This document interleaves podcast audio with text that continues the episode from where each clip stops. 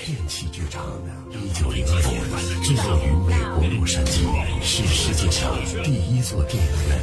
电波，一八八七年，德国物理学家赫兹证明了它的存在。FM 九一点，郑州交通广播电影，电器剧场的电波。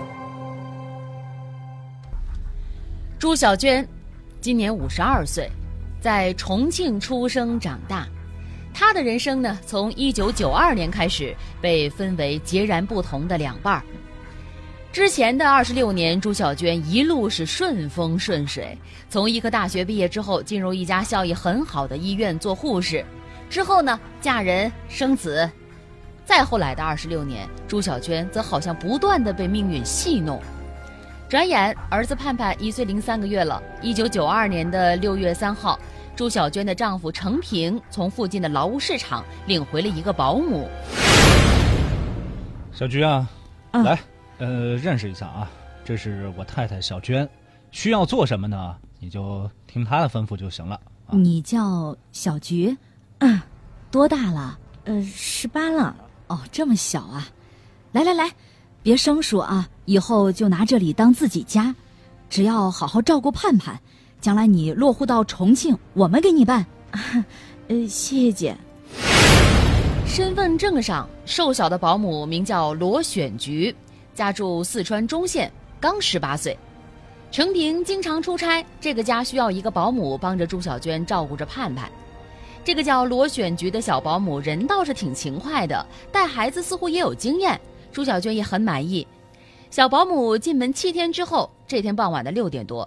朱小娟下班回来，发现家里没人，在小区的院子里四处的找遍，也没有看到保姆和孩子。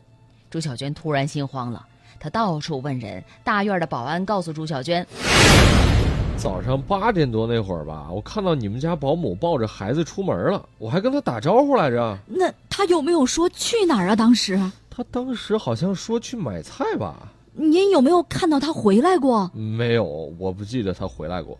哎呦，这。这都快十二个小时了，出去怎么着也该回来了。那你，要不你赶紧报警吧。从那天起，保姆罗选菊再也没有回来，家里再也没有盼盼的哭声。程平和朱小娟按照罗选菊身份证上的地址找到他老家。罗选菊家里人说，罗选菊几年前就已经离乡去了山东宁津县。等他们赶到山东的时候，发现站在眼前的罗选菊根本就不是那个小保姆。这个小保姆从进家门的时候就骗了我们。爸爸，哎呀，你别哭了。我不管他是谁，我只要我的孩子，我只要我们的孩子。小娟，对不起啊，我我也没有认真核查他的身份。现在你说这些有什么用？有用吗？保姆用假身份证进入了朱小娟的家，带着盼盼悄然离开，从此消失在茫茫人海中。朱小娟的寻子人生就此开始。朱小娟有一个文件包，里面装满了各种泛黄的纸片，有简报，有传单。那几年呢，朱小娟和程平两个人放下了手里的工作，专心找儿子。听人家说呀，被拐走的孩子大多会被送到农村和山区，因此朱小娟找到全国各地的农村报，反复的刊登寻人启事。她不时会接到各种线索，并随时的出发。寻子的那几年，朱小娟没有睡过好觉，神经严重衰弱，听到孩子的哭声就要崩溃。程程平，你说，咱家盼盼究竟会被带到哪儿啊？这咱们。咱们只能去找啊！你这胡思乱想、乱猜，那没什么用啊！盼盼，盼盼会不会吃苦？有没有被人欺负？唉，想儿子想的实在受不了的时候，朱小娟就翻出照片反复看。照片里的盼盼穿着粉色的裤子，手里抓着家门钥匙，瞪着眼睛看镜头。那是一个同事在试相机的时候抓拍到的。照片拍摄完的三天后，盼盼就被保姆抱走了。这张照片也是盼盼留给朱小娟最后的印象。寻找盼盼整整花了三年，这三年朱小娟去了广东、湖南、福建、云南、贵州等地，走过了大半个中国，花了二十万元。当时重庆市区的房价是每平米一千块，一个原本生活优厚的家庭，就因为寻找孩子，到了需要靠亲朋好友接济的地步。盼盼走失的第二年，寻子无果的情况下，朱小娟生下了第二个孩子。一九九五年冬天，朱小娟的夫妇又贷款三万元到安阳寻子。当地的公安局一名工作人员告诉他们，不远的兰考县刚刚解救出一批被拐的孩子，对方建议孩子的照片发过去，到那儿去辨认一下。照片寄过去不久，兰考县警方传来消息，被拐儿童当中有一个孩子的年龄、长相和潘潘接近，希望朱小娟夫妇当面辨认。朱小娟和丈夫赶过去，与那个跟盼盼很像的男童见了面。小娟，是是咱儿子啊！昌平啊，我我怎么心里不踏？我觉得不像哎呢。怎么不像啊？肯定是儿子。你想啊，这三年了，孩子长大了，肯定会有变化的呀。现在大家就可以发送关键词“孩子”到我们郑州交通广播的微信平台，大家可以看一下这个盼盼走失前和找到之后的照片，来判断一下这到底是不是同一个孩子。半信半疑之下，夫妻两个人决定做亲子鉴定。当年能够进行亲子鉴定的机构，多数是直属于司法机关。程平、朱小娟留下了血样，委托一法院的鉴定部门鉴定。他们回到重庆等消息。二十天之后还没有等到结果，朱小娟主动致电。呃你好，我是重庆的朱小娟，哦，你好。我想问问，我们的那个亲子鉴定完成了没？哦，你们那个鉴定啊，目前已经完成了百分之八十五，但是很抱歉啊，因为实验室停电了，结果还没有做出来，那什么时候能做出来呀？